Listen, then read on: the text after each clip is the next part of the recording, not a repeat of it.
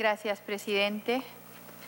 A propósito eh, de lo que se acaba de, señalar, eh, yo coincido plenamente con el congresista Miguel Ángel Torres en el sentido de que hay una clarísima infracción a la Constitución. Eh, dieron un golpe de Estado, se han, han sustraído la Cámara Filmadora que era el Congreso de la República que registraba para poder fiscalizar los actos del Poder Ejecutivo. No solamente se han llevado a la Cámara, han cogido la grabación y ahora simplemente quieren ignorar por completo, haciendo uso absoluto eh, de un poder, de manera, del poder total del Estado de manera ilegítima, ilegal inconstitucional y sobre esto, presidente, nosotros no solamente debemos dejar constancia, debemos actuar. Ninguno de los aquí presentes ha perdido su condición de representante. Ninguno acá eh, ha abdicado, ni debería hacerlo, del rol constitucional que nos otorgó la población cuando en el 2016 nos otorgaron su poder y nos lo delegaron para ejercerlo, presidente. No podemos nosotros abdicar de eso. Allá, aquellos que, desoyendo el mandato del pueblo, se subordinan de manera vergonzosa a un poder abusivo. Nosotros, presidente, no podemos hacer eso por honrar el juramento que hicimos acá, honrar y defender la Constitución, y eso tenemos que hacer hasta el último día que a nosotros se nos permita eh, ya que estamos en un gobierno de facto, ejercer ese poder. Presidente, yo quiero pronunciarme porque también se ha hablado esta mañana con respecto a la ley 3737.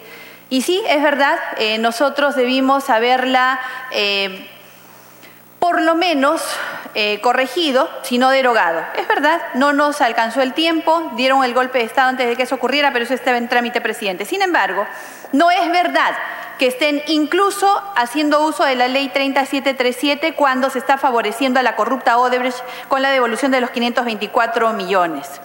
Presidente, esta es una operación que hasta la fecha no ha sido oficialmente informada a la Nación. Odebrecht vendió a un consorcio chino las acciones de la concesionaria de la hidroeléctrica de Chagya. Lo hemos denunciado suficientemente acá. Fueron desoídas todas nuestras denuncias, fueron ignorados todos nuestros pedidos de información. Finalmente se trataba de pagarle a Odebrecht por destruir a nuestra patria como lo han hecho. La vendieron a la empresa generadora Guayaga por más de 1.300 millones de dólares. La ley 3737, presidente, que ha sido aludida en esta mesa de debate, establece que el 50% de las ventas que realicen las empresas corruptas registradas ante el MINJUS será retenido en fideicomiso en una cuenta del Banco de la Nación. Tampoco, presidente, hay un informe oficial sobre el monto de la retención realizada como resultado de la venta de las acciones arriba indicadas siendo que la venta se hizo por más de 1.300 millones de dólares, incumpliendo con el porcentaje del 50%, la retención se habría hecho solamente por 319 millones de dólares, depositados en el fideicomiso FIRR y convertidos en fondos públicos mediante este depósito. Es el caso, presidente, que a pesar de la retención establecida por la ley 3737, eh, y debemos ser claros acá, porque, claro, es bien fácil a pesar que se tiene la, condición de congresista, decir, el Congreso tuvo la culpa. Sí, yo creo que nos vamos a ir eh, de acá algunos o se van a ir algunos desconociendo el rol que les dio el pueblo y señalando al Congreso como, culpable, ignorando que son ahora mismo parte eh, de este Congreso que debería defender su fuero hasta el final.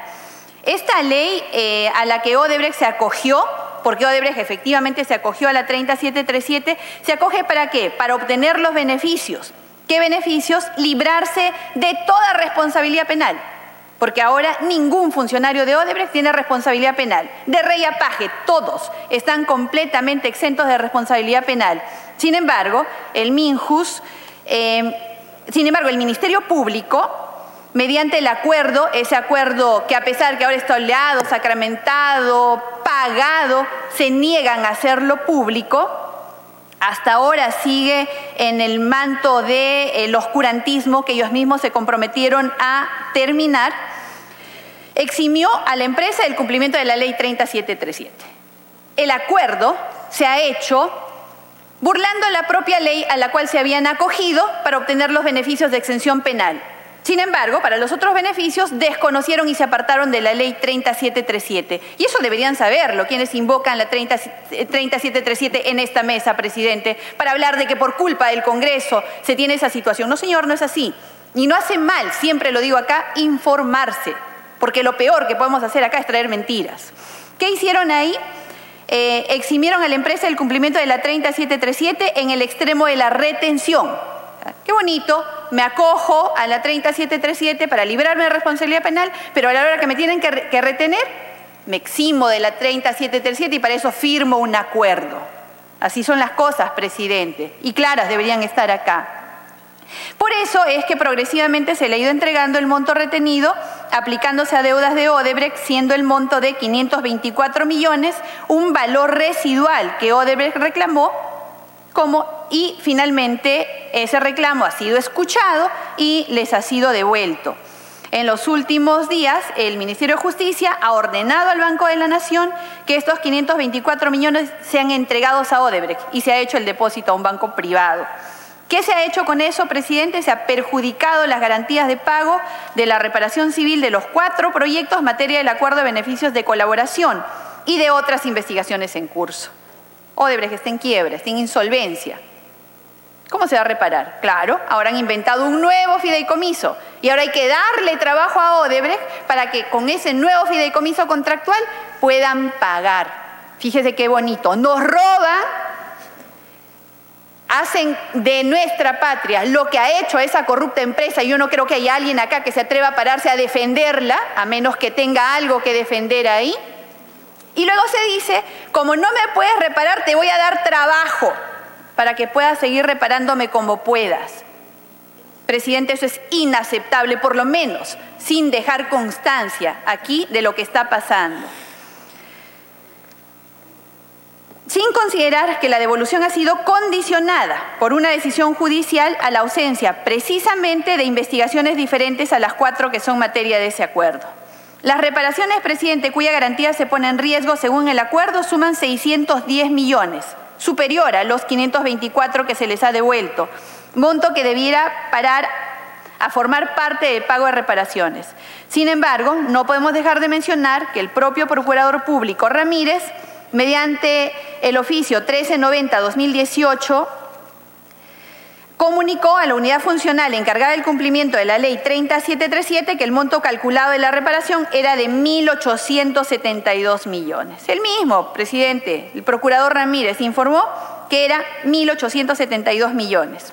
La devolución de los 524 millones, presidente, es un premio a la corrupción que se suma a los otros beneficios económicos, amén de la exención de responsabilidad penal, ya otorgados en torno a la empresa hidroeléctrica de Chaglia, como es el contrato suscrito entre Electroperú y la empresa de generación Guayaga S.A. Odebrecht, por el que de acuerdo a información de Electroperú, esta no es información nuestra, y quienes se rasgan las vestiduras acá hablando en nombre del pueblo deberían saber que al pueblo se le está robando, presidente, por esa negociación corrupta, porque Electroperú ha denunciado que se ha beneficiado a Odebrecht y se ha perjudicado al Estado a junio del 2018 por 317 millones 764 mil 191.94 soles, siendo la proyección de ganancia para la empresa y de pérdida para el Estado al 2031, fecha en la que concluye el contrato,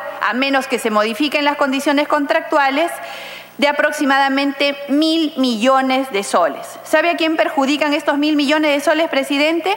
A todos los usuarios de energía eléctrica e indirectamente a los jubilados, presidente. ¿Así se defiende el pueblo? ¿De verdad creen que cuando uno habla de los perjuicios que hay de este nefasto acuerdo de colaboración eficaz, de los nefastos tratos que hace eh, la Procuraduría y el Ministerio Público con la corrupta empresa a cambio de todavía no sabemos qué, solamente estamos tratando de tapar algo? Y así se dicen defensores del pueblo, presidente. Así dicen que defienden a la clase trabajadora. Por favor, un poquito de conciencia no nos haría mal. La devolución de los 524 millones se da a pesar de que al 17 de junio del 2019 Fecha de declaración de insolvencia de Odebrecht en Brasil, la deuda de inversiones en infraestructura de transporte por ductos que registra en COFIDE asciende a 162 millones de dólares y que al 30 de junio del 2018 dado que la clasificación SBS del crédito era de pérdida, COFIDE decidió aprobar el castigo contable de esta cuenta, liberando, presidente, ha liberado a Odebrecht de la deuda y ha afectado al Estado peruano por 167 millones de dólares. Claro, sigamos perdonándole todo a Odebrecht y sigamos perjudicando al Estado y sigamos disfrazando eso de que supuestamente no se quiere colaborar con la verdad. La verdad es lo que más queremos, presidente, y que se procese y se encarcele a todos los responsables, pero sin meterle la mano al pueblo, presidente. Eso no lo podemos permitir. La devolución de los 524 millones, presidente, también se da a pesar de que según reporte de la SUNAT, al 20 de agosto del 2019, 13 empresas de Odebrecht comprendidas en la, en la, categoría 1 de la ley 3737 registradas en el MINJUS, sabe, presidente, acumulaban una deuda tributaria de más de mil millones de soles. Exactamente 1.032 millones 479 mil siete soles, de los cuales el 80% correspondía a un solo proyecto, Gasoducto Sur Peruano por un monto de 798 millones de soles. Claro, no digamos nada. Le han devuelto 524 a pesar que solo a la SUNAT le deben más de mil. Sigamos devolviendo y sigamos premiando. Así, el Ministerio de Justicia y Derechos Humanos, alineado en su accionar con los fiscales del equipo Lavajato, en circunstancias de un Congreso disuelto, de un Congreso que no puede pedir información, que no puede recibir información, ¿sabe, presidente?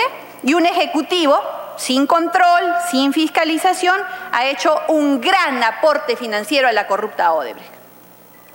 Hemos hecho un gran aporte financiero como Estado aquí a Odebrecht, entregándole los recursos que debieron ser recuperados por el Estado peruano, lo que demostraría, presidente, que la disolución del Congreso tenía fines prácticos, beneficiar a Odebrecht y que nadie pregunte nada, y que nadie diga nada, y que nadie cuestione nada presidente, hagamos valer el poder que el pueblo nos ha dado para protegerlo del saqueo al que nos siguen exponiendo. Muchas gracias.